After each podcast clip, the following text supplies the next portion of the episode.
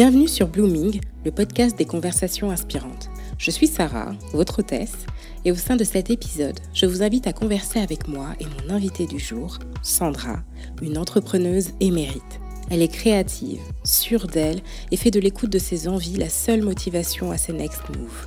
Au travers de notre conversation pleine de rire, de confidence et de bonne humeur, vous découvrirez son expérience d'une dizaine d'années à la tête de son entreprise florissante, ce qu'elle en a retiré et ce dont elle rêve aujourd'hui en dehors des sentiers battus de l'entrepreneuriat. Sandra s'invite à mon micro et en profite pour redéfinir ce qu'est à son sens une véritable entrepreneuse. Réinvention de soi, ouverture au champ des possibles et nouveaux commencements sont à l'honneur aujourd'hui.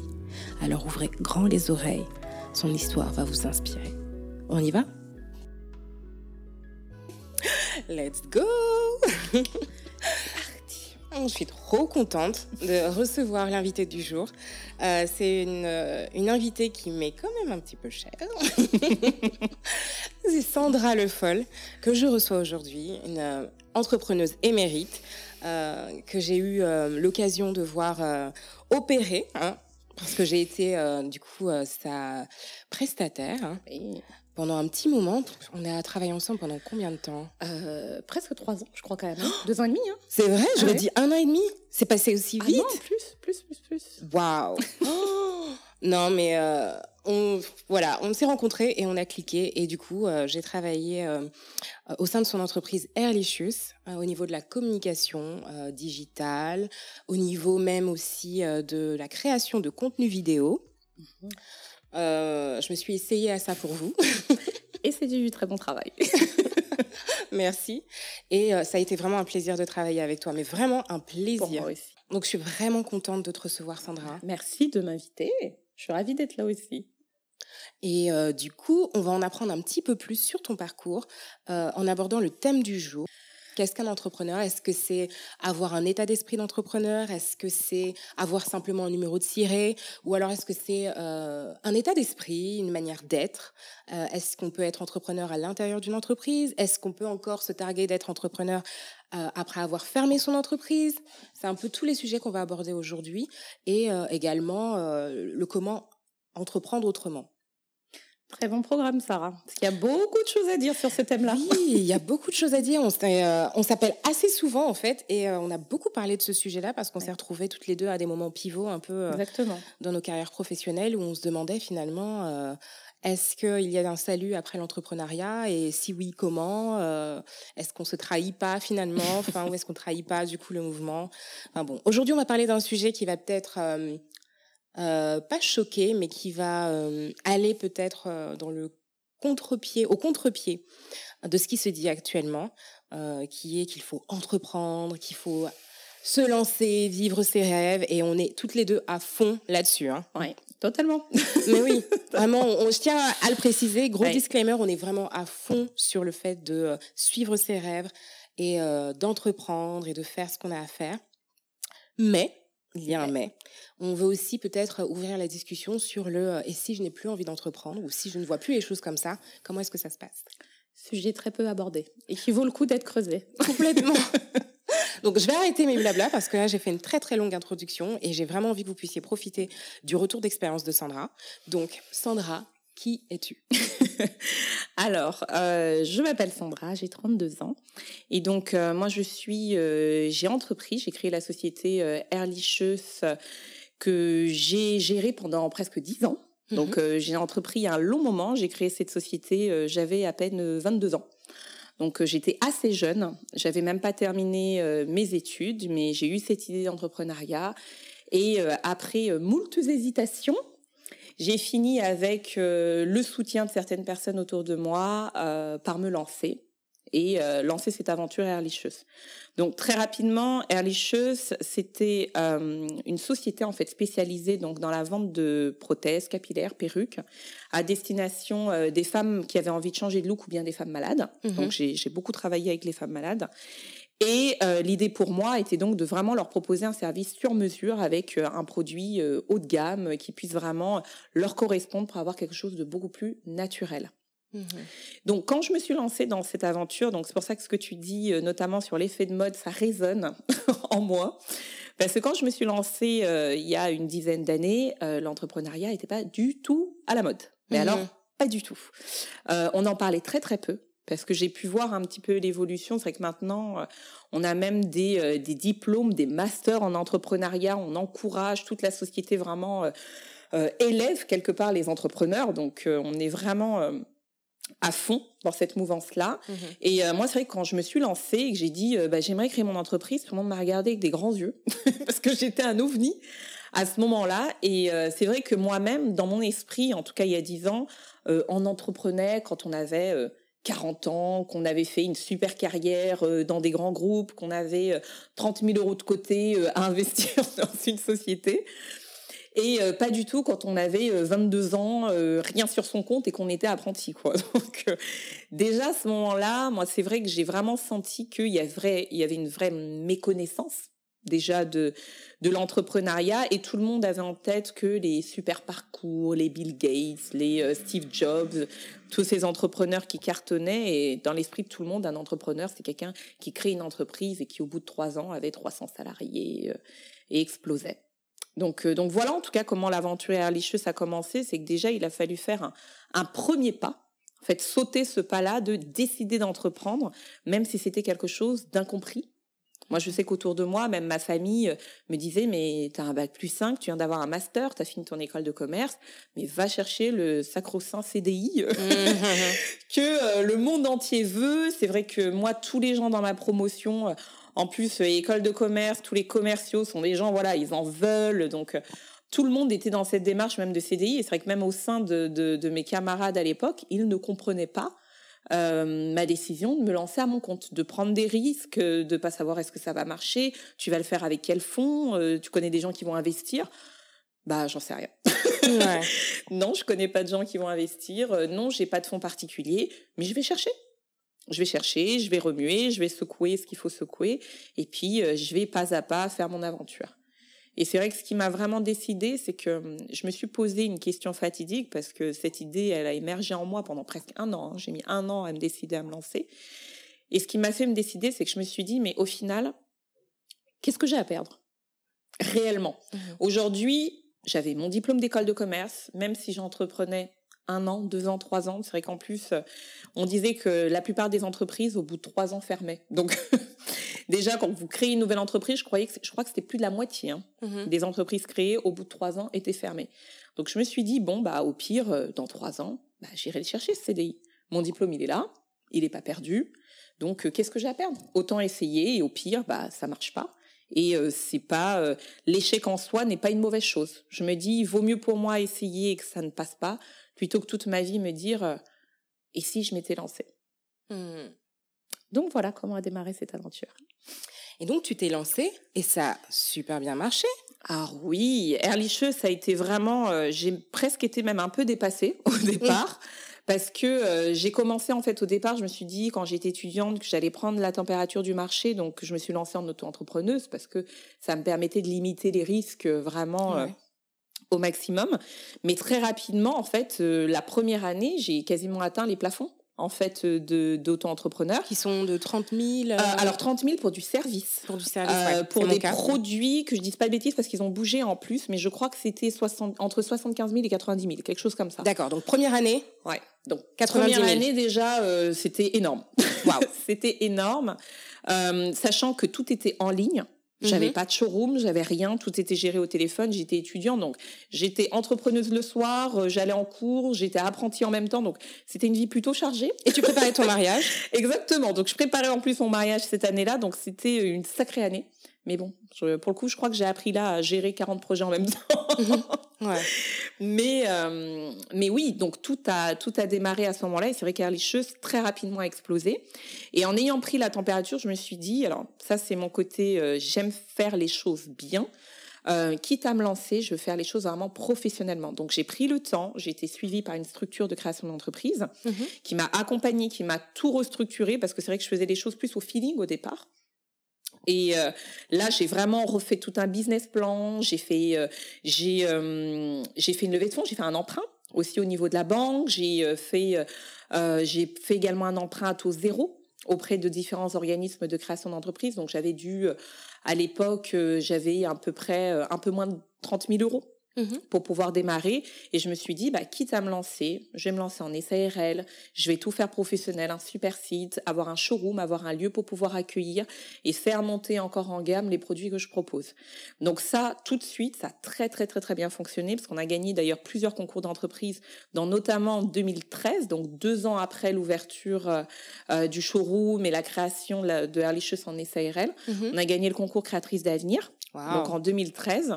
Euh, et on a eu le prix de la meilleure TPE d'Île-de-France, donc c'était quand même une sacrée récompense. Euh, j'étais vraiment ravie parce que euh, j'avais eu deux ans où j'avais entrepris vraiment, pour, pour les gens qui entreprennent, savent que c'est vraiment à sueur et à sang, si je peux me permettre. Hmm. avec énormément de sacrifices.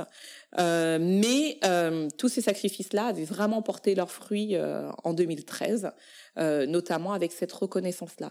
Sachant que ce prix-là nous a ouvert en plus énormément de portes, on a eu une visibilité presse euh, qui nous était impossible d'avoir avant, euh, sans compter même la dotation financière qui était donnée vis-à-vis de ce prix et qui nous a permis vraiment d'agrandir le showroom, de grimper en qualité de produit et de pouvoir proposer d'autres services. Donc, donc oui, ça a été une magnifique aventure avec de très très très très très belles réussites. De quoi être vraiment fier je le suis. Ah oui. je le suis parce que euh, je me dis, euh, j'ai vraiment la sensation de d'avoir porté la chose au bout mm-hmm. et, euh, et d'avoir aimé bah, chaque jour que j'ai entrepris, d'avoir aimé tous les défis. Oui, ça n'a pas toujours été simple, mais je pense qu'il n'y a aucune entreprise, aucune aventure entrepreneuriale qui l'est. Mais ça a été, oui, vraiment une aventure extraordinaire et moi j'ai grandi donc beaucoup de beaucoup de belles réussites. Euh, moi, quand je t'ai rencontré que euh, on a commencé à travailler ensemble, j'ai été vraiment euh, euh très admirative du, de l'effort que tu mettais dans ton dans ton business et la manière dont tu as géré le truc. Enfin, je veux dire, ça a été vraiment une entreprise l'entreprise d'une vie, quoi. Ça a financé ton mariage, ça a financé l'achat de ta maison.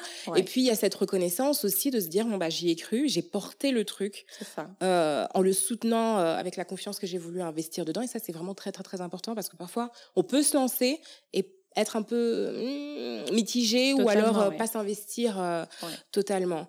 Donc bravo pour tous ces ups. Merci.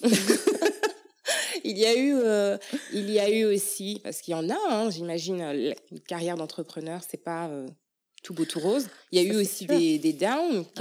Est-ce que tu peux nous en parler? Bien sûr. Alors oui, il y a évidemment des moments difficiles, sinon ce n'est pas marrant. Mhm. je sais que en tant qu'entrepreneur, un de mes coups les plus durs a eu lieu notamment bah, en 2016, quand je recherchais justement à faire lever des fonds parce que moi je suis une personne voilà qui euh, suis très créative, j'ai plein d'idées allécheuses, j'avais 40 millions d'idées de développement possibles mhm.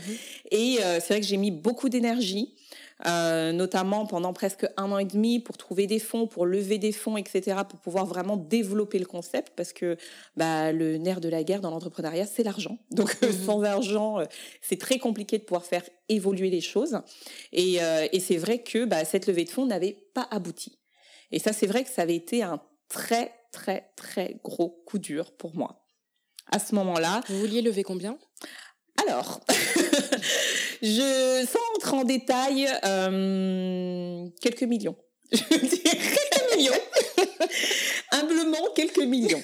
Mais, euh, mais l'idée était vraiment, je sais que j'avais eu un, un conseil, en fait, euh, quand j'étais en train d'être accompagnée dans la création d'entreprise d'une conseillère et elle m'avait dit, euh, depuis que je fais carrière, je vois deux types d'entrepreneurs. Vous avez des entrepreneurs, euh, sachant qu'il n'y en a pas un qui est mieux que l'autre. Hein. C'est vraiment euh, deux, groupes de manière générale. Vous avez les entrepreneurs de type, par exemple, votre boulanger, qui adore, il a ouvert sa boulangerie, il est passionné par ce qu'il fait, il va se lever tous les matins, faire son pain, être ravi de rendre service aux gens, être toujours souriant et avoir sa boulangerie, bah, ça va le rendre heureux. Il aura de quoi faire vivre sa famille, il paiera ses employés et ça lui suffira. Mhm. Et vous avez les deuxièmes types d'employés, d'entrepreneurs qui eux vont se dire waouh c'est super, j'ai ouvert une boulangerie, ça cartonne, mais je vais en ouvrir deux, je vais en ouvrir dix, je vais en ouvrir cent. Et je suis clairement de la deuxième catégorie. Donc c'est vrai que euh, le fait qu'Airlicheuse ait été vraiment dans ce développement, moi dès que j'ai créé Airlicheuse, j'ai tout de suite eu cette soif d'aller plus loin, de pousser, sachant qu'en plus euh, ma cible principale était quand même les femmes malades Mhm. et euh, je travaillais Ah avec oui. des femmes malades donc de, de cancer, d'alopécie ou d'autres types de chutes de cheveux. J'en avais sur la France entière. J'avais des clientes dans les dom-toms, dans différents pays d'Europe et Mhm. même du monde en général, et qui venaient me voir et qui avaient toujours le problème euh, du fait de l'accessibilité du produit, parce que malgré tout, ça reste un produit sur mesure. Donc, quand vous habitez à Marseille, tout le monde n'a pas la possibilité de venir à Paris, rencontrer euh, euh, la société, aller dans le showroom, etc., pour avoir le produit.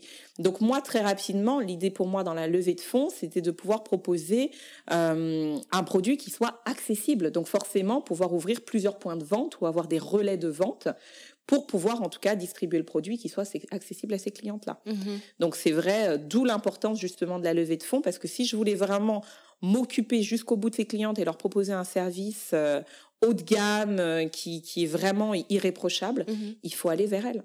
Moi, je vais faire une petite parenthèse sur le volet, euh, je trouve, vocation quand même qu'il y avait euh, chez Erlicius et qui a fait que justement j'ai voulu aussi travailler avec toi. C'est que au-delà de la mentalité business que tu, que tu avais, parce que euh, voilà, tu as très bien su gérer ton business, moi, ce qui m'avait plu, c'est qu'il y avait vraiment aussi un volet.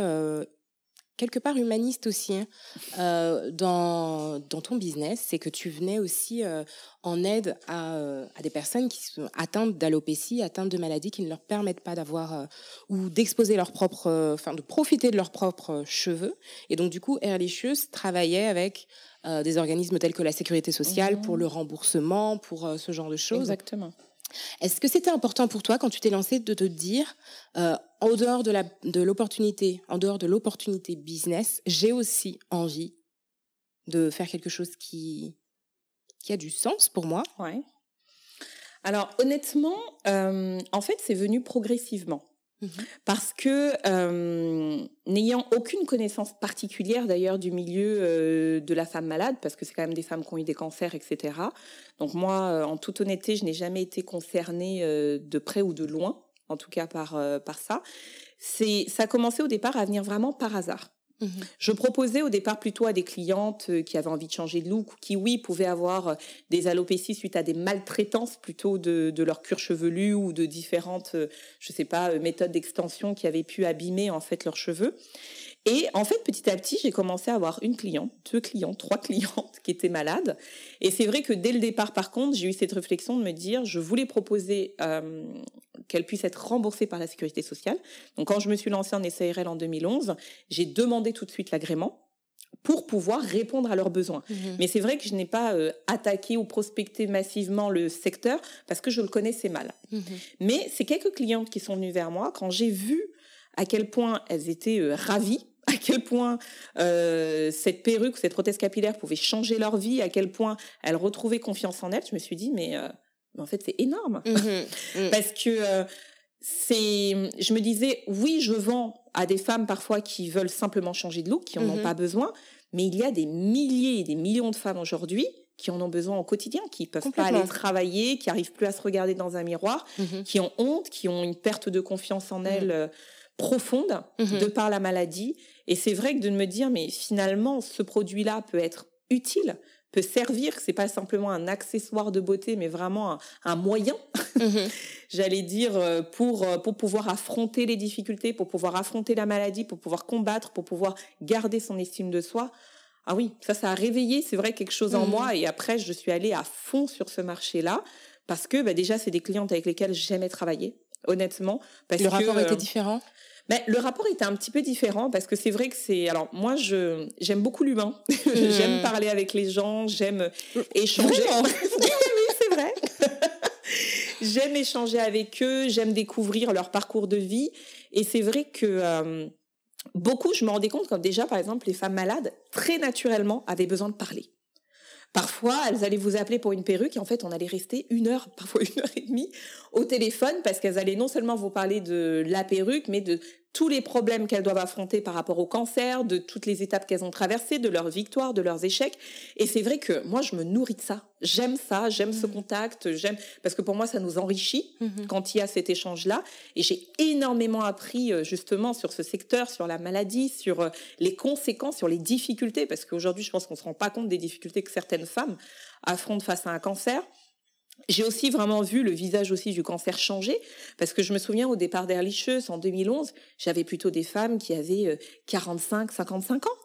Et euh, au bout de 3-4 ans, j'avais beaucoup de jeunes femmes, notamment une mmh. d'ailleurs que tu avais eu l'occasion de rencontrer, mmh euh, avec laquelle on avait fait une vidéo, Jamila, qui euh, avait à peine la trentaine et était déjà à son deuxième cancer. Donc on voit vraiment que, que, le visage de la maladie change et qu'aujourd'hui de plus en plus de femmes qui sont jeunes mhm. sont touchées par ça. Mhm. Et c'est vrai que bah, sur le milieu, quand on regardait euh, le type de perruques qui sont proposées, quand vous êtes une jeune fille qui allait au lycée et que vous avez quelque chose qui est visible, euh, j'ai envie de dire, déjà avec des cheveux, c'est très compliqué à cet âge-là parfois d'avoir confiance en soi. Donc quand vous devez non seulement gérer la maladie, mais le regard des autres mhm. à ce niveau-là, c'est très compliqué. Et c'est vrai que je me suis vraiment révélé une vraie vocation, une vraie soif mhm. euh, d'aller dans ce milieu et de leur apporter un vrai produit qui va les aider à rester fortes, à combattre et surtout à se trouver belles mhm. malgré cette maladie. Donc un des autres volets d'épanouissement pour toi dans l'entrepreneuriat, ça a été aussi de trouver une manière de connecter euh, quelque part ton caractère personnel, tes mhm. aspirations, tes valeurs à ce business que tu crées. Totalement. Alors là, je, me suis vraiment, je pense, trouvée à ce moment-là. Mhm. Parce que euh, c'est vrai que j'aimais l'entrepreneuriat, j'aimais créer, j'aimais faire plein de choses, j'avais plein de projets dans ma tête. Mais je pense que l'entrepreneuriat prend une autre dimension quand euh, on voit que ce que l'on fait, que ce que l'on propose, que les services ou les produits que l'on propose apportent une vraie différence dans la vie des gens. Mmh. Moi, je sais que ça, ça a vraiment été la chose qui m'a nourri, même dans les temps difficiles, de me dire, OK, j'ai telle chose qui fonctionne pas comme je voudrais que ça fonctionne, OK, j'ai tel truc que j'aimerais avoir, mais que j'arrive pas à atteindre. Mais aujourd'hui, parfois, j'avais juste une cliente qui m'envoyait un mail en me disant, oh, j'ai reçu ma perruque, je me trouve belle, mon mari euh, me regarde différemment, merci pour ce que vous faites. Et là, je peux, je te jure que tu as un truc qui s'allume dans ton cœur, tu te dis waouh, merci. Et en fait, juste ça, ça me suffisait à me dire euh, c'est ce que je dois faire. Et il mhm. faut que je continue à le faire malgré la difficulté, etc. Parce que j'avais vraiment ce feu-là. Mhm. Et moi qui étais là, je, peux vraiment témoigner. Hein, c'est, euh, c'était, on voyait vraiment que ça te, ça te nourrissait. moi, j'ai découvert ce milieu-là par toi parce que euh, j'ai jamais porté de, de perruque. J'ai fait peut-être un, deux tissages, un ou deux tissages dans ma vie, peut-être deux, ouais. Euh, et euh, le premier, c'était euh, à l'entrée en quatrième. il y avait une chanteuse qui venait de sortir un nouvel album avec des cheveux raides. Il fallait que je m'aligne. j'avais quel âge, quoi? Je ne sais même plus quel âge j'avais. Bon, bref, quel âge on a en quatrième? Quatrième, je crois qu'on avait 14-15 ans. 14-15 ans, voilà. Voilà. et puis, un autre un peu plus tard. Et du coup, moi, les perruques, je connaissais pas, pas vraiment en fait. Forcément si. Ma mmh. mère en porte, euh, mes sœurs en portent, mais moi j'en avais jamais porté. Et donc du coup j'ai vraiment découvert tout un milieu. Et puis j'ai aussi découvert justement euh, ce côté vocation aussi que tu avais avec euh, avec cela. J'ai rencontré des personnes comme Jamila effectivement, mmh qui à 30 ans attaquaient un deuxième cancer. Et c'est là où moi personnellement ça m'a touchée parce que je me suis dit on peut faire du business, mais on peut aussi respecter l'humain Bien sûr, on n'est pas au pays des bisounours, elles n'étaient pas gratuites. Mmh. Mais en plus de ce que tu offrais en termes de service, il y avait vraiment aussi cet encadrement, cet accompagnement, cette compréhension, cette écoute, cette relation intimiste que tu avais avec tes... Et euh, c'est ce qui me plaisait le plus, hein, parce mmh que pour beaucoup, euh, elles étaient clientes chez moi depuis le tout début même d'Erlicheuse. Je les avais vues justement évoluer par rapport à la maladie. Leurs cheveux, pour certaines, étaient repoussés. Donc, euh, c'était vraiment... moi, je sais que c'était quelque chose voilà, qui m'a donné beaucoup de force, qui m'a motivée mhm. vraiment dans les défis. Euh, et, c'est vrai que de me dire que au-delà même du produit, l'idée était vraiment d'apporter un service, une écoute. Mhm. Parce que juste le produit, surtout aujourd'hui, hein, beaucoup de choses sont nées. Il y a, différents moyens aujourd'hui d'avoir euh, euh, une prothèse capillaire ou une perruque de qualité, mais vous n'avez pas toujours le service. Mhm. Et c'est vrai que ne serait-ce que d'avoir un conseil même personnalisé pour une femme justement qui va être en perte de confiance, euh, lui dire je sais pas par rapport à son visage, prendre le temps vraiment de la conseiller, lui faire essayer autant de perruques que nécessaire jusqu'à ce qu'elle trouve ce qui lui plaît. C'est important et elles ont besoin de ça, elles ont besoin de se sentir sécurisées. Mhm. Moi j'en ai eu beaucoup même parfois qui venaient au showroom, elles venaient avec leur mari, elles avaient la tête couverte, elles demandaient au mari de rester dehors le temps qu'elles puissent découvrir leur tête et essayer les perruques. Donc, il faut bien comprendre qu'on touche à quelque chose d'extrêmement intime pour une femme. C'est quelque chose de très, très, très intime, la chevelure. Mhm. Et pour beaucoup, la perte de chevelure est associée à perte de féminité et parfois même perte d'identité. Perte d'identité, tout à fait. Donc, c'est très, très, très profond. Hein. C'est vrai que moi, je ne savais pas au début que euh, le travail serait si euh, psychologique et si mmh. émotionnel, mmh, même mmh, parfois. Et c'est vrai que j'ai vraiment découvert dedans, mais quelque part, je me dis que c'est certainement la facette qui m'a plu le plus dans ce boulot. Je me rappelle, tu, euh, j'ai été là parfois quelques, pas très souvent, hein, mais il y avait des femmes sur ce point-là de l'intime, de l'intime qui partageaient que leur les ne les ont jamais vues. Ah oui. Sans, sans les swig. Certaines parce que, euh, par choix, parce qu'elles ne voulaient pas, et d'autres parce qu'elles étaient malades et qu'elles n'assumaient pas, euh, ce qui est tout à fait compréhensible. Enfin... Ah, totalement. Moi, j'avais une femme notamment qui me disait que justement, depuis le début de la maladie, parce qu'en fait, elle était venue, j'avais plusieurs femmes, par exemple, qui venaient au showroom toutes seules. Et c'est vrai que moi, je trouvais ça déjà très, très dur parce que malgré tout, des fois même quand on va s'acheter des vêtements, on y va avec une copine. Mhm. Et je me dis, c'est vrai que quand on va s'acheter une lace wig, une perruque ou une prothèse capillaire, c'est quelque chose de très particulier. On aime bien avoir l'avis de quelqu'un qui nous connaît, qui connaissait nos cheveux, qui peut nous conseiller par rapport à ce qui nous va ou pas. Et c'est vrai que j'ai eu beaucoup de femmes qui venaient toutes seules. Et quand je leur posais la question, justement, euh, est-ce que voilà, elles veulent pas prendre le temps de réfléchir, peut-être de prendre quelques photos, de montrer autour d'elles pour voir ce que euh, leur entourage en pensait. Beaucoup refusaient parce que justement, il y avait ce côté euh, euh je veux pas que mon mari me regarde différemment et je veux absolument maintenir cette image féminine, glamour de, euh, de ma personne et il est hors de question qu'il me voit sans cheveux. Donc elle dormait systématiquement avec quelque chose sur la tête et euh, parfois même il y avait des maris qui insistaient, hein, qui voulaient vraiment être là pour mmh. soutenir, mais beaucoup de femmes mettaient cette distance parce que pour elles c'était quelque chose de profond. Mmh. Mais euh, des années après, je sais que ça m'avait choqué. J'avais vu une étude justement dans un magazine qui disait que quasiment 50% euh, des femmes, quand elles apprenaient en fait à leur mari qu'elles avaient un cancer, la moitié des femmes étaient quittées dans l'année. Donc c'est quand même une oh, statistique oui, tu l'avais dit, qui moi m'avait choquée, mais, qui est d'une violence vraiment extrême. Et, je peux aujourd'hui avec de la distance comprendre peut-être certaines peurs qu'avaient ces femmes-là parce que beaucoup d'hommes en fait le gèrent très très très très mal. Et dans l'année de l'annonce du cancer, euh, la moitié divorce, c'est énorme. C'est énorme. Donc, euh, donc non, non, je pense, je peux comprendre, c'est vrai, ce, besoin vraiment d'être euh, d'être rassuré, d'être conseillé, d'être encadré. Et c'est vrai que je, faisais vraiment tous les efforts pour que le, le showroom Merlicheux soit un peu comme un cocon où mmh justement elles vont se sentir sécurisées, où elles vont pouvoir euh, déverser un petit peu tout ce qu'elles ont et repartir un peu vidé de tout ce fardeau. Parce que je ne sais plus, euh, sur la table erlicheuse, je mettais même des mouchoirs, je ne sais plus le nombre. Une fois, je rigolais avec une cliente, je disais, mais en fait, je suis un peu psy, moi. mais vraiment, je ne sais plus le nombre qui ont fondu en larmes parce que bah, parfois, vous allez simplement poser quelques questions sur comment étaient leurs cheveux, sur ce qu'elles aimeraient avoir comme image, etc. Et là, on sent déjà que pour beaucoup, elles comprennent qu'en fait, que c'est réel, que vraiment leurs mmh. cheveux vont chuter ou sont en train de chuter et c'est quelque chose de très, très, très violent. Et je pense qu'il faut le faire avec beaucoup, beaucoup de patience avec elle et je dirais même avec beaucoup d'amour. Mm. pour, euh, pour elles et vraiment leur laisser le temps de s'exprimer, de les écouter euh, sans leur imposer quelque idée que ce soit. Hein. Mm-hmm, vraiment mm-hmm. les laisser libres de s'exprimer euh, jusqu'à ce qu'elles aient dit tout ce qu'elles ont à dire. Parfois même, elles n'achetaient pas, mais elles repartaient heureuses parce qu'elles avaient vidé leur sac.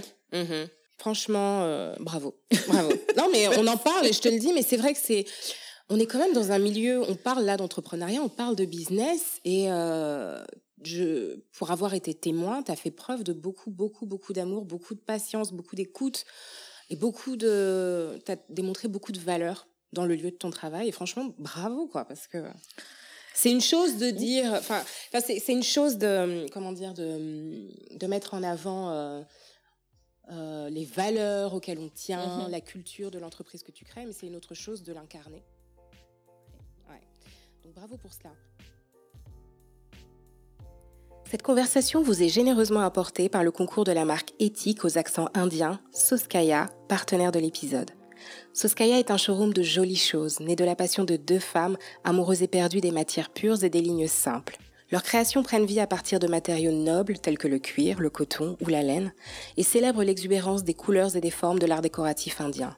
Il faut voir, il faut toucher et sentir ces accessoires manufacturés traditionnellement par des artisans et tisserands locaux.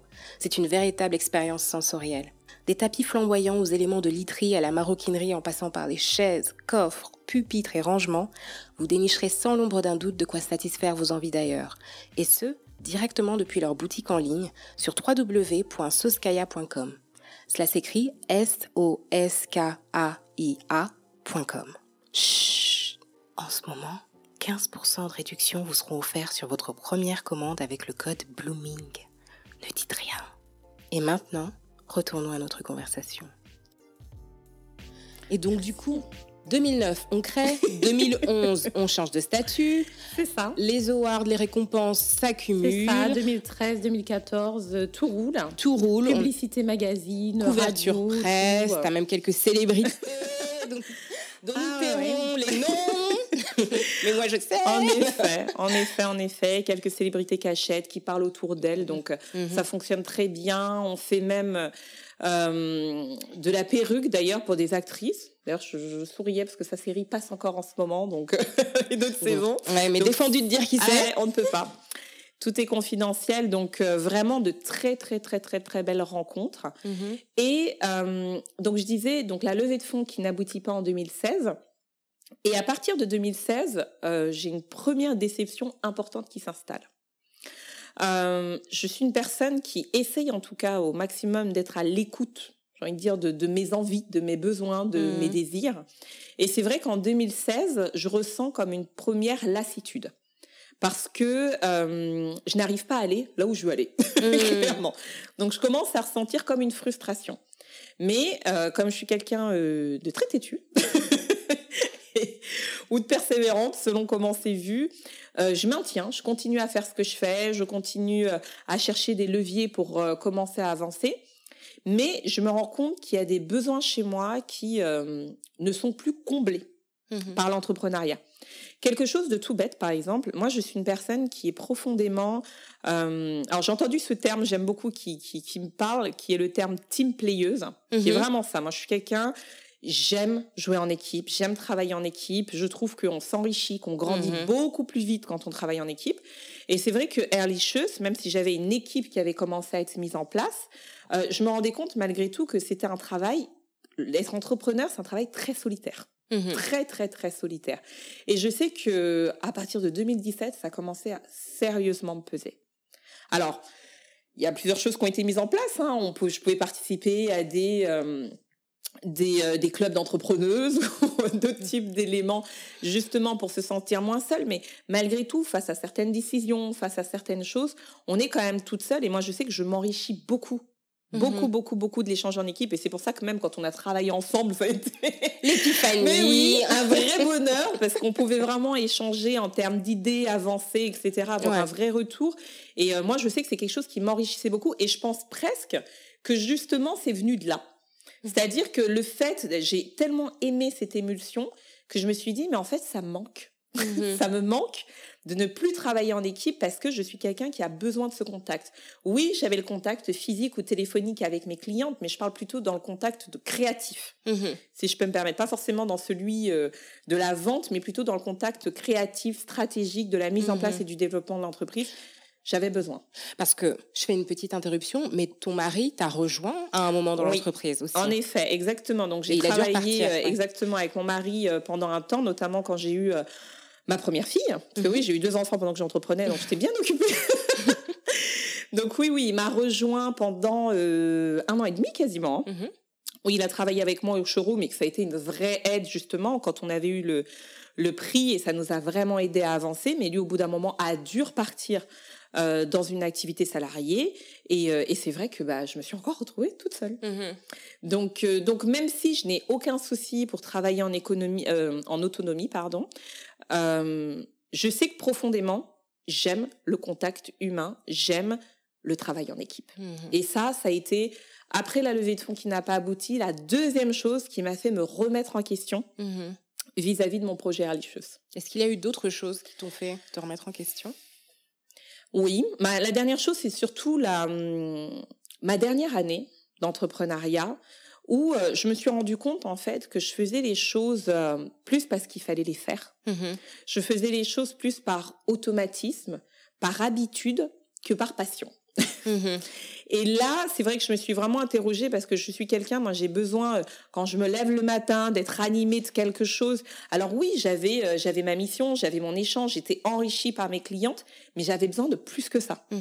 J'avais besoin en fait de... Ce qui me plaisait dans l'entrepreneuriat au début, c'était vraiment le côté challengeant. Ouais. Je pense que euh, dans, dans un autre contexte, euh, j'aurais peut-être vécu la chose différemment, mais à ce moment-là, j'avais une sensation de répétition. C'est vraiment ce qu'on disait sur les deux types d'entrepreneurs. Mhm. C'est que je sais que moi, une entreprise, j'aurais eu ma boulangerie où j'aurais fait du pain tous les jours, je me lève à 6 heures, je me couche à telle heure, je vois les mêmes clients. Bah, même si la boulangerie marche, même si je cartonne, même si j'ai euh, Ouais. toute la ville en clientèle, au bout d'un moment, ça m'aurait lassé. Et en fait, j'ai commencé à ressentir vraiment cette lassitude et cette habitude qui s'installait où j'avais l'impression en fait de ne plus apprendre, Mhm. de ne plus me challenger, de plus euh, alors que c'est ce qui me nourrissait au départ dans l'entrepreneuriat, fallait tout apprendre, de la Mhm. com, de la vente, du market, fallait mettre un peu les mains partout au niveau de la finance, de la gestion, du recrutement, enfin tout ce que vous voulez et c'est vrai que là en fait, euh, les choses étaient mises en place, elles tournaient, mais j'avais plus l'impression de me challenger. Mhm. Donc la lassitude est venue. Et puis je me rappelle qu'on en parlait beaucoup justement à cette période-là parce qu'on était Ouais. toutes les deux en, en grosse période de remise en cause entrepreneuriale. On se disait, euh, on s'échangeait un peu, bon toi ça se passe comment, ça se passe comment? Mhm. Euh, et puis tu me parlais justement de ce, euh, ce grand, enfin ce grand doute que tu avais finalement. euh. J'ai l'impression d'avoir fait ce que j'étais appelée à faire, de m'être réalisée autant que ce que j'aurais voulu. Est-ce qu'il n'y a pas peut-être autre chose en dehors de l'entrepreneuriat? Et je me rappelle qu'on en discutait et, Ouais. Et que euh, mon conseil c'était de te laisser euh, sentir les choses, de t'écouter, Ouais. de peut-être te sortir un peu du contexte et de retourner en toi et de te demander qu'est-ce que j'ai vraiment envie de faire. Exactement. C'est vraiment le, le questionnement que j'ai eu pendant plusieurs mois. Parce que ce qu'il faut comprendre, c'est que c'est des choses qui viennent progressivement. On se lève pas un matin en se disant, euh, tiens, euh, finalement, j'ai plus envie de faire ça. C'est vraiment, c'est plein de petites choses qui s'additionnent et qui font que on commence à se poser des questions. Et c'est vrai que quand on prend le temps de s'écouter, on se rend compte que finalement, bah, ce manque d'épanouissement vient de quelque chose.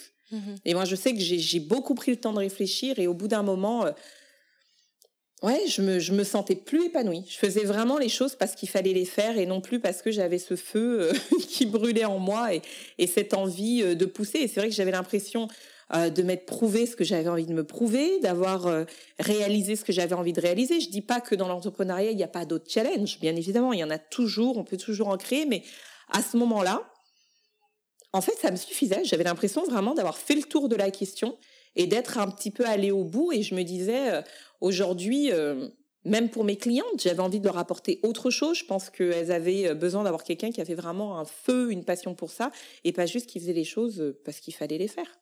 Et je pense que là, on touche à quelque chose qui est assez euh, important, qui est le fait de s'écouter. À quel point c'est crucial de pouvoir euh, avoir que soi, en fait, comme, euh, comme référentiel quand on prend des décisions ou des virages aussi importants. Parce que je me rappelle que les mêmes personnes qui, dans ton entourage ou dans ta Ouais. famille, te disaient Quoi? Tu viens d'être diplômé, tu veux euh, entreprendre, tu Ouais. veux galérer, pourquoi pas prendre un CDI tranquille et pépère et tout et tout si, si, si un CDI peut être tranquille et pépère, surtout qu'aujourd'hui, euh, c'est un peu le contrat rare. et ces mêmes personnes qui te décourageaient, quand tu as commencé à parler du fait que tu voulais peut-être Ouais. retourner peut-être à l'entreprise ou aspirer à autre chose, te disaient, mais comment ça? Ton identité, elle est là, Sandra. Donc Mais- comment on fait? Et en plus, je vais rajouter, le, euh, le magazine Le Figaro.fr Économie disait que la France comptait près de soi- 600 000 entreprises supplémentaires en 2017. Donc Mhm. la France comptait près de 600 000 entreprises supplémentaires en 2017 selon Le Figaro. Et euh, ça, l'INSEE parle d'une augmentation par rapport euh, à l'année précédente de 7% par rapport à 2016. Donc on est vraiment en plus Ah oui, dans en une plein boom. société en plein boom, dans une société où tout le monde te dit mais non, non, il faut entreprendre. Donc comment est-ce qu'on vit ça? Alors c'est vrai que, euh, et je le vois là depuis quelques années, aujourd'hui vraiment la société met en valeur et valorise absolument tout ce qui touche à l'entrepreneuriat. L'entrepreneuriat est au centre de tout. Tout le monde aujourd'hui veut être entrepreneur, lancer sa marque, euh, créer telle et telle chose, etc. Et euh, c'est vrai que moi, dans ce que tu me dis, j'ai ressenti dans les deux cas une forme de pression. C'est-à-dire qu'il y a une vraie pression sociétale. Je l'ai ressenti, comme je l'ai dit au début. Euh, quand j'ai voulu me lancer, où c'était mais qu'est-ce que tu me racontes euh, Va chercher le CDI parce que c'est comme ça qu'il faut faire, c'est comme ça que les gens font. Mhm. c'est euh, le cheminement normal. On, a, on a tous ces mots-là qui viennent mhm. et le cheminement classique. Et si tu fais pas ça, tu vas être un peu entre guillemets contre nature. Moi, en plus, au départ, je, je me souviens, ça peut sembler tout bête, mais au départ, quand je me suis lancée dans l'entrepreneuriat, j'avais 23 ans je venais euh, à peine de me marier et euh, je voyais tout autour de moi dans les deux trois ans qui suivaient. Bon, par exemple en 2013 quand j'ai eu le prix créatrice d'avenir, j'avais mes amis qui achetaient des maisons, etc. Mmh. Parce que bah euh, ils avaient eu leur CDI deux trois ans avant, donc ils étaient dans cette démarche. Et tout le monde me disait mais voilà si tu entreprends comment tu vas faire et puis machin. Mais sauf que moi à ce moment-là la maison c'était pas ma préoccupation. Ouais. moi j'en voulais, j'avais envie d'avoir ma structure, de créer ma société.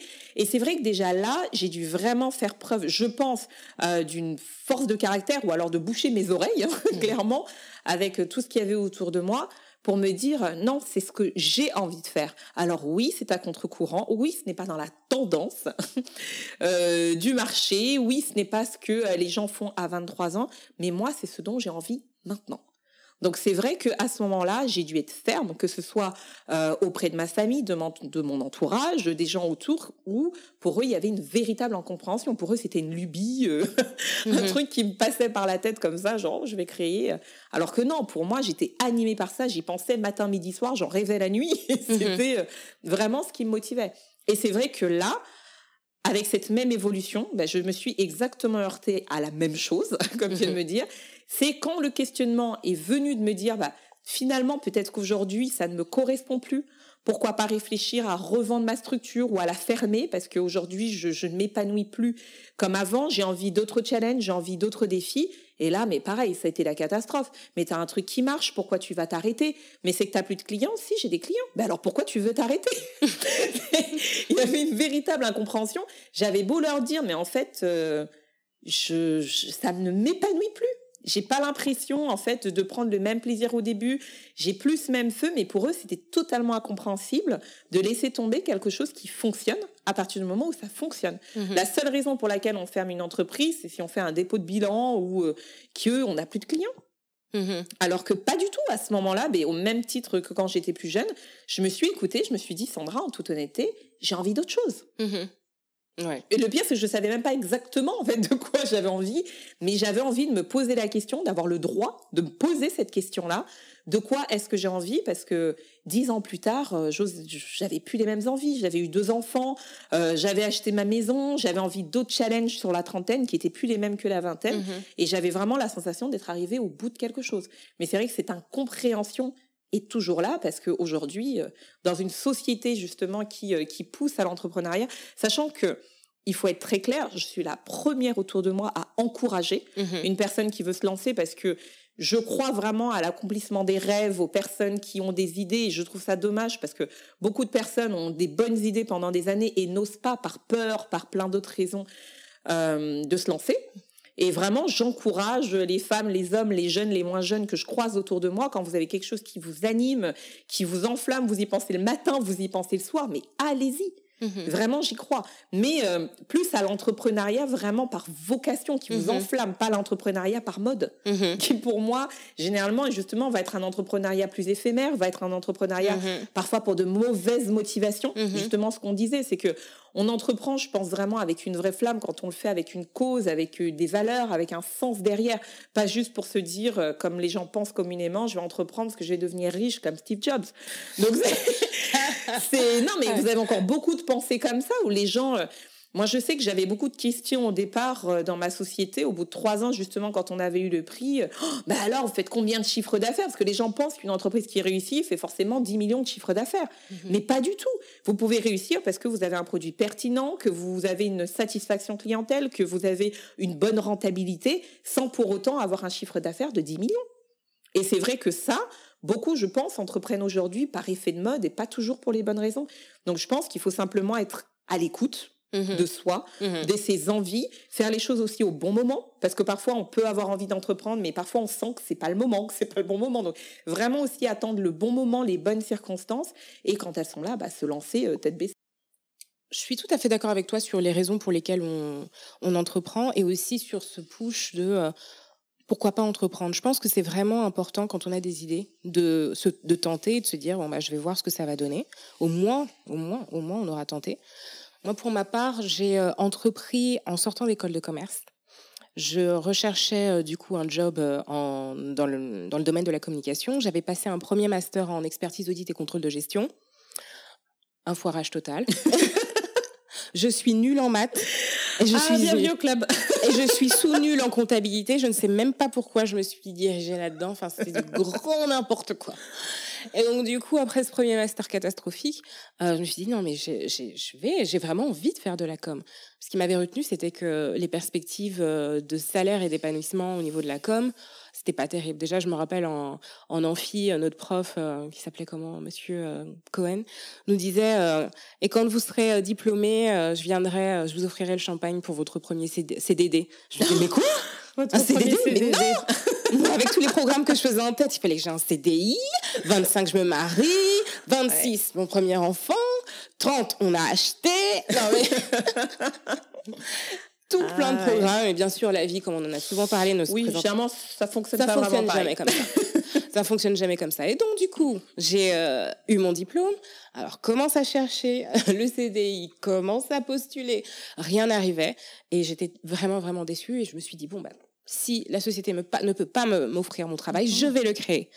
Et en fait ayant passé euh, mon master euh, en, ayant passé ma scolarité en entrepreneurial track dans mon école de commerce, en fait, il y avait un, un, un parcours euh, scolaire qui permettait aux étudiants qui se destinaient à des carrières entrepreneuriales, justement, d'avoir un aménagement de cours mmh. dédié justement à l'apprentissage de qu'est-ce qu'est un entrepreneur. J'avais pris ce parcours-là et je m'étais dit, après avoir travaillé dans diverses agences, dans dix ans, après mon diplôme, je montrais ma boîte. Voilà, parce que j'aurais eu l'expérience, parce que... Les finances. Exactement. Et c'est venu beaucoup plus tôt. Et euh, j'y suis allée à tâtons. Et puis après, en fait, j'ai vraiment pris goût. Mon père entreprenait déjà et euh, je me voyais là-dedans et, euh, et, voilà. Et je me rappelle que du coup j'ai rencontré un premier client, deuxième, travaillé sur des projets euh, plus ou moins bons et tout. Et on a fini par se rencontrer. C'est à ce moment-là qu'on s'est posé la question de est-ce qu'il n'y a pas autre chose finalement? Est-ce que est-ce qu'on on est dans le faux? Pour vouloir sortir peut-être ou penser à sortir d'un modèle. C'est hein, ça. Et que peut-être la société nous vend comme le modèle ultime. Aujourd'hui, c'est vrai, comme tu l'as dit, tout le monde pense à entreprendre, quoi. C'est le truc, c'est non, mais il faut entreprendre, il faut. Oui, oui, oui, moi aussi j'encourage, mais est-ce qu'on a bien pensé aux difficultés? Parce qu'il y a des difficultés. oui. Parce qu'on a bien, euh, il y a des contraintes, il y a des. Euh, euh, est-ce qu'on le fait pour les bonnes raisons? Moi, c'est toujours ça hein, qui revient. C'est que souvent, c'est de chercher ses propres motivations pour lesquelles on entreprend. Mais c'est vrai que ce que tu dis, c'est très fort parce que moi, je sais que euh, quand on a commencé à aborder ce sujet-là, pour moi, ça a été presque salvateur parce que les gens te regardent tellement bizarrement quand tu poses ce genre de questions mhm. parce que euh, les gens trouvent que tellement c'est super d'être entrepreneur, etc. Donc on, les met vraiment sur un piédestal. Mhm. euh, généralement, les gens ne voient que le bon côté. On parle de toi dans tel magazine, tu as fait telle radio, mais mhm. ils voient pas les heures et les heures et les heures une fois que les bébés sont couchés de travail sur ton PC, tous les sacrifices, le fait que tu pas de congé maternité. Moi à l'époque, j'ai jamais eu de congé maternité pour mes deux enfants. J'ai accouché, j'étais au boulot. Donc jusqu'au bout, j'étais enceinte, j'avais le PC sur les jambes et je travaillais parce qu'il fallait répondre aux mails clients. Donc, euh, donc c'est vrai qu'il y a vraiment un prix à payer mhm. et ça, je pense que c'est très important d'en être conscient. C'est pas tout le monde qui paiera ce prix ou qui est prêt à le payer. Et parfois, on peut avoir envie de le payer pendant un temps et se dire non, 30 ans, j'ai envie d'autre chose. Exactement. Et euh, je me rappelle qu'on en parlait beaucoup euh, ensemble. on se disait à 20 ans, enfin dans la vingtaine, on, on se sentait la force, le courage, la persévérance pour le faire. Et arriver à 30 ans, c'est pas qu'on est des petites vieilles, hein, mais bah, on a peut-être envie d'autre chose. On a peut-être envie d'autre chose. Totalement. Et puis je pense que euh, moi je sais que malgré tout, alors je ne dis pas parce que je il y a beaucoup même de, de groupes d'entrepreneuses qui sont mamans et entrepreneuses. Donc, le mhm. fait d'être maman n'est pas une excuse. Tout à fait. on a toutes les deux entrepris en étant maman, donc c'est pas un souci. Mais c'est surtout qu'en fait, je me rends compte que j'ai eu une évolution de mes besoins, en fait. Mhm. C'est que j'avais plus besoin ou envie des mêmes choses. Mhm. Et c'est vrai que euh, moi, je sais que dans la vingtaine, j'avais ce côté très challengeant, j'ai même prouvé des choses, j'aimais tenter des choses, etc. Et en fait, à 30 ans, j'avais besoin de plus de tranquillité peut-être à ce niveau-là, de me consacrer peut-être plus justement au bien-être, à mon bien-être déjà mhm. à moi, à celui de ma famille, etc. Et euh, j'avais tout simplement d'autres désirs. On en a beaucoup parlé ensemble avec Sandra quand on était dans cette phase où on se remettait en cause par rapport à notre carrière entrepreneuriale. C'est qu'il y a, euh, et pour être très direct avec vous, euh, il, y a, il, y a, il y a des revers aussi au fait d'entreprendre. enfin, je veux dire, même si c'est vrai que voilà, nos entreprises ont été rentables ces dernières années, que je me payais et, et voilà, bah, vas-y. Oui, si, tu veux ouvrir, si tu veux ouvrir le bal, vas-y. Oui, oui, oui. Non, c'est vrai qu'on en a beaucoup parlé, mais en fait, c'est que je me rends compte que malgré tout, même quand une entreprise est rentable, qu'on arrive à se payer un salaire, etc., euh, malgré tout, il y avait beaucoup de privations.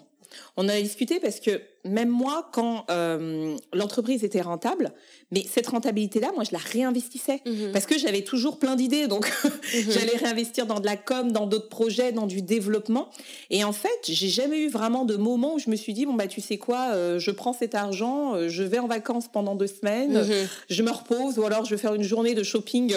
On en rêvait, hein On en rêvait. Mais mais c'est vrai que même par principe, quand il y avait rentabilité, j'avais justement je réinvestissais tout. Donc au bout d'un moment, c'est vrai qu'il y a quand même cette frustration qui était nourrie euh, par rapport à ça parce que j'avais envie d'autre chose. J'avais aussi envie de rentrer dans une phase où j'allais me faire plaisir. Mhm. Peut-être une phase que les autres ont eu dans la vingtaine. Exactement. Et que nous, on a tout de suite été privés de quelque chose vu que on a entrepris tout de suite et que à ce moment-là, on était prête à payer le prix, à faire les sacrifices qui allaient de pair. Mhm. Mais c'est vrai que j'étais arrivée à un moment de ma vie où j'avais envie de me faire plaisir. Mhm. J'avais envie de faire plaisir à mes enfants. J'avais envie de gâter ma famille, etc. Et euh, ça m'a fait me remettre en question ça m'a fait me remettre en question parce que je me suis dit, euh, si à chaque fois finalement tu réinvestis tout, tu réinvestis, mais en même temps, si je réinvestissais pas, j'allais avoir une frustration parce que si à un moment mm. euh, j'avais un projet que j'allais manquer de liquidité, je me serais dit, bah zut, t'aurais pas dû te faire plaisir, t'aurais dû finalement le laisser dedans. Et c'est un cercle vicieux. C'est ça. Et moi, je me rappelle que c'était un peu la même réflexion quand euh, j'ai commencé à être rentable et à me payer. Je me disais, mais ok, d'accord, l'argent rentre ce mois-ci. D'accord, ok. Déjà, ouf. Mais tout de suite, tu penses, tu anticipes, tu dis bon bah ce mois-ci ça a été. Bon, la chance que j'ai eue cette dernière année, c'est que j'ai, euh, enfin ces dernières années, c'est que j'ai pu mensualiser, annualiser euh, euh, ma clientèle, mais quand c'était pas le cas, c'est ce qui rentre, il faut, il faut le calculer sur deux trois mois. Totalement. Euh, en avance, se dire bon bah là il y a je sais pas 2000 qui rentrent, bon ok euh, on garde 1000 et on économise 500 pour le mois d'après, 500 pour le mois d'après. Enfin faut tout planifier, faut tout planifier, faut tout prévoir. Et c'est vrai qu'avec l'entrepreneuriat c'est des vraies montagnes russes. Vous pouvez euh, mhm. avoir des moments où l'entreprise va cartonner, vous allez vous payer 2 3000 euros à certains moments et des moments où vous allez traverser des vraies vallées. Mhm. ça va être très compliqué. De l'ombre de la mort. de grands, grands déserts. Et là, bah, vous pouvez passer parfois plusieurs mois où vous êtes incapable de vous payer. Et donc c'est vrai que euh, encore une fois dans une structure euh, à la vingtaine, une structure euh, où finalement tu n'as qu'à prendre soin de toi mm-hmm. et à te préoccuper de tes besoins, ces sacrifices-là, tu es prêt à les avoir. Mais dans une structure où bah, il y a des besoins réguliers, où il y a mm-hmm. des charges fixes, des choses à régler au bout d'un moment, non, j'ai eu envie d'autre chose. Parce que j'avais envie d'une forme de stabilité financière aussi. Alors en période de vache maigre, quand tu vas te mettre sur Instagram, réseau social que je hais de tout mon cœur, et que tu scrolles et que tu vois Hawaï, euh, deux semaines, ah, nanana, et que là tu dis oh, ah non, mais Instagram est un piège. Mais c'est ça aussi qui est complètement dingue parce que moi je sais que euh, surtout euh, comme j'entreprenais dans le milieu de la beauté et le milieu de la beauté est un piège mais immense, c'est une arnaque absolument dingue parce que quand tu vois, tu as l'impression, en regardant toutes ces entreprises, qu'elles cartonnent, qu'elles sont rentables, que le créateur d'entreprise est à moitié millionnaire, alors qu'en fait, tout le monde galère derrière. essaye de faire vivre son business. Tout le monde a parfois des difficultés en fin de mois. Mais c'est vrai que euh, on vous vend du rêve, tout ce qui est édulcoré est faux. Mais c'est pour ça que quelque part, moi, je sais que j'ai eu une vraie, euh, une vraie lassitude. J'ai eu l'impression de m'être sacrifiée pendant beaucoup de temps. Et je me suis dit à un moment, ben, j'ai envie de penser à moi, tout simplement. Mhm. Je sais que cette décision, c'est vraiment quand je dis m'écouter, c'est m'écouter entièrement. Mhm. C'est-à-dire écouter mes envies à tous les niveaux, écouter mes besoins. Et euh, je dis bien, ce n'est pas parce que c'est mes besoins aujourd'hui qu'ils le seront dans 5 ans, dans 10 ans, que ce sera les mêmes. Ils vont mhm. certainement évoluer, mais euh, je suis une personne qui aime m'écouter. Et à ce moment-là, j'avais vraiment besoin d'arrêter l'aventure. Et donc, du coup, tu t'es écouté et euh, ton entourage a réagi de manière bizarre. Surprise. Surprise. Ils étaient surpris au début quand tu as décidé de, d'entreprendre et ils, sont surpris aujourd'hui ah que tu veux en sortir. Quelque part, tu penses pas qu'il y a euh, euh, quelque part euh, une construction de ton identité chez eux ou même dans, aux yeux des personnes qui nous entourent et qui nous voient opérer comme ça? Totalement. Mais est-ce que tu dis c'est très fort? Sandra, c'est l'entrepreneuse, Exactement. et, euh, et qu'à partir du moment où tu sors de ce cadre-là, bah on te perd, on sait plus qui tu es. On sait plus qui tu es. Est-ce que toi, tu as eu ce sentiment personnel-là? Ah, Totalement. Totalement, parce que notamment, je, une personne de mon entourage m'a dit cette phrase parce que moi, pour elle m'a choquée mhm. en me disant euh, "Mais tu peux pas fermer un licheuse parce que ça fait partie de toi, ça fait partie de ton identité." Et j'ai trouvé ça mais super fort parce que l'identité, c'est quelque chose de profond, d'intrinsèque à une personne. Mhm. Et finalement, Airlicheuse pour moi fait partie d'une aventure, fait partie d'une partie de ma vie, mais c'est en rien mon identité. Donc, mhm. je trouvais que vraiment le, le, terme était super fort et à ce moment-là, moi-même, je me suis posé la question en me disant mais est-ce que mon identité c'est d'être entrepreneuse? Est-ce que mon identité, mon identité c'est d'être euh, la gérante d'Airlicheuse Et euh, pour moi, la réponse était clairement non. Mhm. clairement non. Et ça m'a choqué parce que je me suis vraiment rendu compte que euh, les gens faisaient presque cet amalgame en fait. Ils mélangeaient les choses ou pour eux, hors de l'entrepreneuriat, tu n'étais plus toi. Bah, je suis pas d'accord. Mhm. c'est je suis avant tout moi. C'est même parce que je suis moi que j'ai entrepris. C'est parce que j'ai telle caractéristique, j'ai tel caractère, j'ai telle personnalité, j'ai telles envies que j'ai entrepris, mais euh, en aucun cas parce que euh, j'ai une identité ou un ADN spécifique, je pense, euh, là-dessus. Donc finalement, un entrepreneur, c'est quoi pour toi, Sandra? Ah, C'est une grande question. C'est le fait d'avoir un numéro de ciré? Est-ce que c'est le fait d'avoir... Qu'est-ce que c'est? Alors, Perso, moi, j'ai beaucoup avancé justement euh, là-dessus parce qu'au tout début, je t'aurais dit oui, c'est d'avoir un numéro de siret. Que pour moi, on est entrepreneur quand on entreprend quelque chose. Donc, mhm. euh, généralement, quand on entreprend une entreprise, qu'on ouvre une entreprise ou qu'on gère une entreprise. Euh, au départ, j'avais cette mentalité-là et j'ai beaucoup évolué dessus. Et aujourd'hui, j'y crois pas du tout. Je pense que on peut être entrepreneur en toutes circonstances. Je pense que être entrepreneur pour le coup fait non pas partie pour moi de l'identité mais plus du caractère. Je pense qu'on peut plus facilement avoir un caractère d'entrepreneur. Et généralement, aujourd'hui, vous avez des gens qui n'ont pas d'entreprise, mais qui se comportent comme des entrepreneurs, qui ont des attitudes d'entrepreneurs. Mhm. Euh, je sais que même, c'est assez étonnant parce que justement, dans cette mode avec l'entrepreneuriat, on voit beaucoup aujourd'hui, même dans les offres d'emploi, on vous met une âme d'entrepreneur, un esprit d'entrepreneur. On cherche quelqu'un qui fonctionne comme un entrepreneur. Mhm. Donc, je pense que c'est vraiment presque une, une, un caractère, une caractéristique qu'on peut avoir. Je pense qu'un entrepreneur, c'est une personne qui euh, va toujours avoir besoin de se dépasser, de mhm. créer, de pas simplement euh, faire les choses, mais de chercher comment on peut les améliorer, comment est-ce qu'on peut les pousser plus loin, comment est-ce qu'on peut euh, les dynamiser, les modifier parfois même. un entrepreneur, c'est une personne qui va pas avoir peur de partir de zéro, mhm. parce que souvent, et je, je le dis sans mépris aucun, mais ce n'est pas tout le monde qui peut partir de zéro. Il y a des gens, pour eux, c'est un challenge de se dire, bah, écoute, aujourd'hui, il y a absolument rien sur ce marché, il faut tout créer. Et là, leur cerveau se met en marche et c'est parti. Mhm. Mais tu as des gens qui ne se sentent pas du tout à l'aise et qui ont besoin qu'il y ait déjà une structure, des choses qui vont être en place et qui vont peut-être les développer, qui mhm. vont vraiment les amener plus loin, mais qui au tout départ se sentent pas forcément à l'aise. Mais moi, je pense que souvent les entrepreneurs, c'est des personnes qui peuvent être facilement à la jeunesse des projets, mhm. qui vont vraiment réfléchir les projets, les monter, les construire. Et je pense que oui, on peut tout à fait faire ça dans le cadre d'une entreprise, sans avoir son entreprise personnelle, être un salarié, mais qui se comporte comme un entrepreneur. Tout à fait. Tu parlais de caractère d'entrepreneur et quand même aujourd'hui sur le marché du travail, on voit des lignes du style voilà euh, âme d'entrepreneur, mais il y a aussi euh, quelque chose que je vois se développer davantage, c'est l'intrapreneuriat. Ah oui, bah oui. Donc des structures déjà établies, des entreprises dans lesquelles on va postuler et si tout se passe bien pour vous, être recruté pour gérer peut-être une business unit à l'intérieur d'une entreprise comme un entrepreneur. C'est-à-dire vous avez les clés, on part de rien, feuille blanche, montez tout.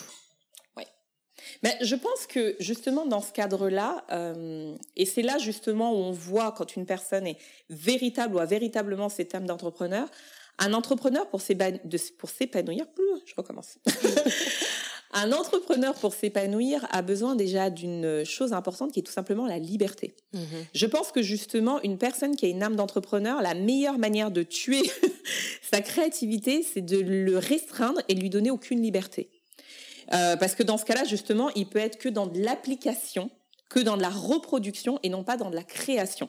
Et je pense que quand on veut un profil entrepreneur, il faut lui laisser l'espace nécessaire pour pouvoir prendre des décisions, pour pouvoir créer, parfois même se tromper. Hein. Quand on est entrepreneur, on apprend aussi à se tromper, à rebondir et à faire autre chose.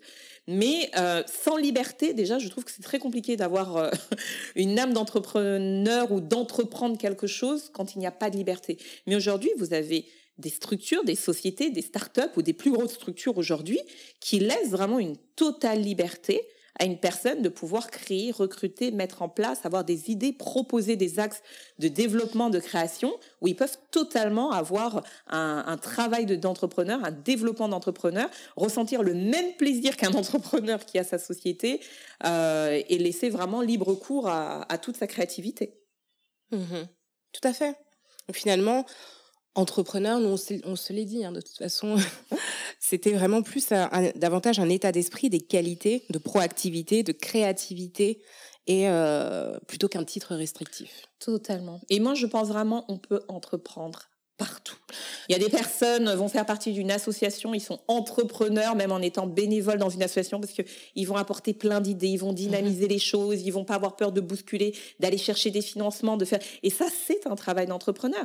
Il y a des gens qui vont entreprendre oui, dans leur entreprise ou dans d'autres structures, mais je pense que quand vous êtes une personne créative, à partir du moment où vous êtes dans un environnement mhm. propice euh, qui vous laisse la liberté de pouvoir vraiment exprimer cette créativité là, vous êtes entrepreneur. Tout à fait. Et le contraire se vérifie, hein, même si là on part un peu dans la critique, mais on a déjà rencontré des entrepreneurs ou chefs d'entreprise qui au final... Qui n'étaient pas entrepreneurs. Qui n'étaient pas entrepreneurs.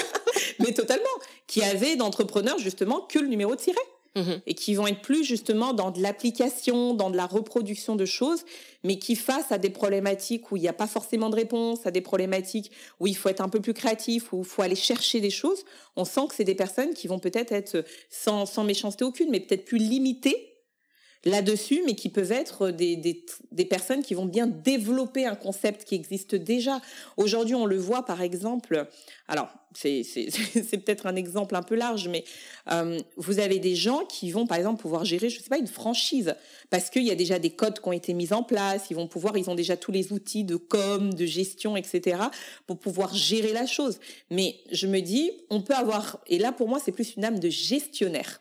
Parce que je pense qu'on peut être un très bon gestionnaire, mais sans forcément être un entrepreneur. Parce que je pense vraiment que avec entreprendre, moi, je mets toujours la notion de créativité. Mm-hmm. Parce que je pense que quand on entreprend, il y a quelque chose qu'on doit apporter, euh, soit différemment, soit... Euh, euh, mais il faut se renouveler quelque part. Mm-hmm. Je pense qu'il faut se renouveler quelque part. Et c'est pour ça que souvent, les meilleurs entrepreneurs sont des personnes qui vont observer la manière dont les gens travaillent tous les jours et se dire mais tiens, on pourrait faire ça différemment, on pourrait gagner du temps là-dessus, on pourrait proposer tel et tel service pour avancer. Et finalement sur des idées parfois totalement basiques qui vont avoir un super succès, mais simplement parce qu'ils ont réfléchi et ils se sont dit tiens, pourquoi pas faire comme si et non pas comme ça. Mhm. Alors je pense que justement une personne qui va simplement reproduire, reproduire, reproduire sans chercher à créer quelque chose de différent aura peut-être plus une âme de gestionnaire, de développeur que d'entrepreneur. Mhm. Sachant qu'il n'y en a pas un qui est meilleur que l'autre et je pense que pour la bonne santé d'une entreprise, il faut les trois. Tout à fait. Alors je vais me faire l'avocate du diable. euh, certaines personnes qui vont nous écouter vont nous dire mais attendez, enfin entreprendre aujourd'hui c'est juste la vie. Euh, tu vas, as monté une entreprise et maintenant tu veux retourner dans le carcan emprisonnant qu'est le salariat, mais tu auras perdu ta liberté. En quoi tu seras entrepreneuse? Qu'est-ce que tu pourrais répondre à ça? Alors euh, déjà moi je pense que comme je l'ai dit, euh, il faut tout simplement encore une fois s'écouter. Si euh, aujourd'hui on a cette envie d'entreprendre, qu'on entreprend et qu'on est satisfait, en effet, il n'y a pas à aller chercher euh, autre chose. Mmh Mais moi, je suis partante et euh, j'aime le fait vraiment de s'écouter. Je pense qu'à un moment, on peut avoir d'autres envies, on a le droit d'avoir d'autres envies, même euh, si elles sont différentes de tout ce que la société nous dit. Oui, il faut déculpabiliser. Voilà, je pense qu'il faut vraiment déculpabiliser. Moi, j'ai fait un vrai travail là-dessus parce qu'au départ, ouais, je, je me sentais pas normal de me dire, mais pourquoi est-ce que tu veux arrêter en fait? Je mhm. Je me sentais pas normal. Et c'est vrai que euh, euh, y a forcément cette peur-là de se dire, bah oui, peut-être que repartir en tant que salarié, on va se retrouver emprisonné. Parce que moi, tout le monde, et vraiment, mais sans exception, m'a dit, mais tu n'y arriveras jamais. Tu pourras jamais reprendre un CDI, tu pourras jamais t'adapter euh, à avoir un patron, à respecter certains horaires, etc. C'est très faux ça. Ben, moi, je pense que c'est très faux. C'est très très faux. Je pense que c'est très très faux parce que beaucoup de gens justement ont euh, cette mentalité de se dire, on dirait que l'entrepreneur est une sorte de rebelle, qui ne supporte pas l'autorité, euh, qui est une sorte de personne un peu bossy, euh, qui mhm. impose sa volonté au monde entier, qui supporte pas qu'on lui dise des choses. Et on en parlait en plus au téléphone il y a pas très longtemps. On se disait mais absolument pas. Justement parce que tu sais ce que ça coûte à une entreprise. Exactement. Et parce que tu sais à quel point le fait qu'il y ait, tu respectes le fait qu'il y ait quelque part un leadership et qu'il faut que l'entreprise fonctionne, tu es dans une bonne position pour savoir qu'il faut que tu fasses ton taf de telle, telle, telle, telle manière et que ça n'a rien à voir avec euh, une dévalorisation de ta ah personne.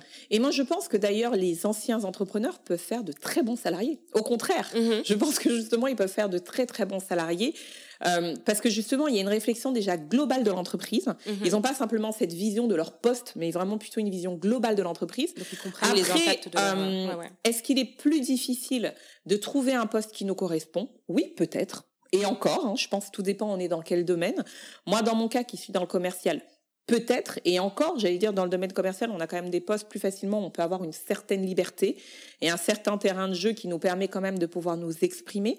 Donc, je pense vraiment, tout est une question d'envie, de besoin. Je pense pas, moi je n'ai aucun problème avec l'autorité. Oui, j'ai été boss et je pense que je peux parfaitement avoir quelqu'un au-dessus de moi.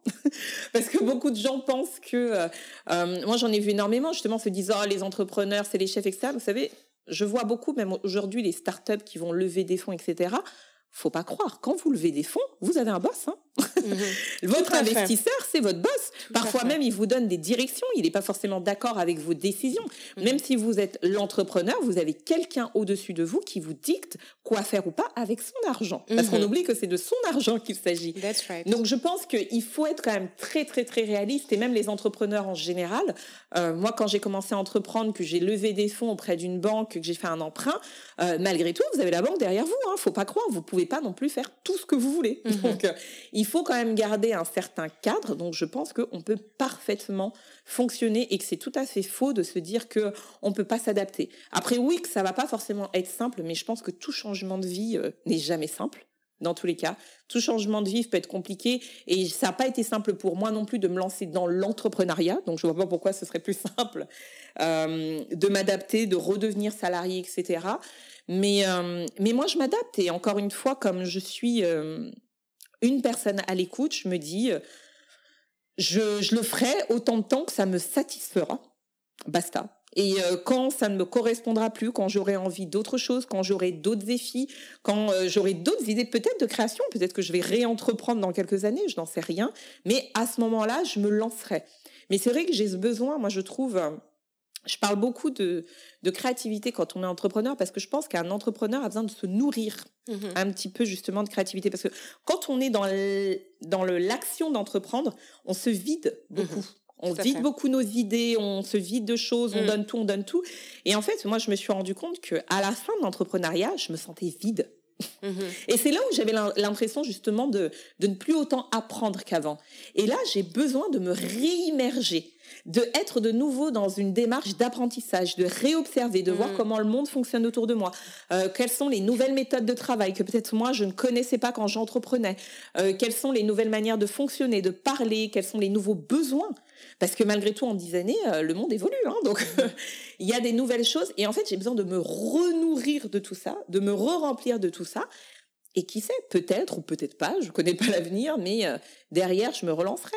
Bon, il y a de fortes chances quand même que je me relance. Mais, mais parce que euh, je pense que c'est, on est, on est un petit peu accro, je pense, à la création, aux défis, aux challenges quand on crée.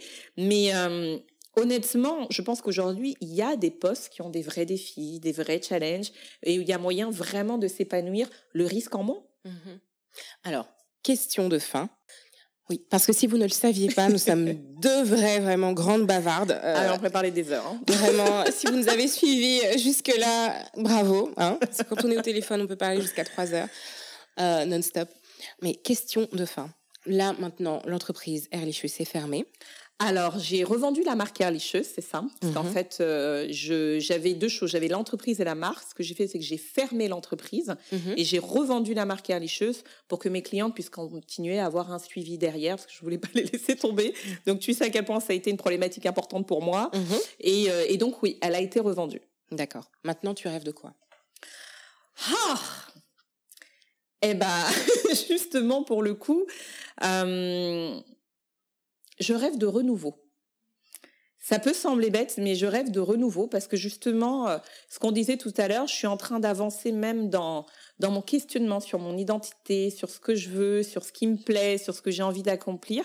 Et euh, là, en fait, je suis vraiment dans une phase d'observation. J'ai envie de regarder autour de moi, j'ai envie de me mhm. réinspirer, j'ai envie mhm. de, de me remplir de nouvelles idées, de, de, ouvrir, voilà. de, te nourrir. Exactement. Et quand je serai euh, pleine à craquer, et ben à ce moment-là, je trouverai peut-être comment justement utiliser euh, tout ce savoir euh, et toutes ces nouveautés que j'aurai découvertes.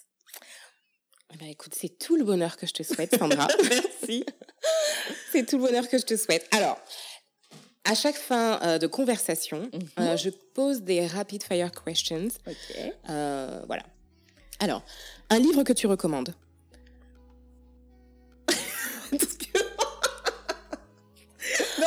je crois que je sais. Je crois que je sais. Bon, vas-y, dis-le. on va le reprendre.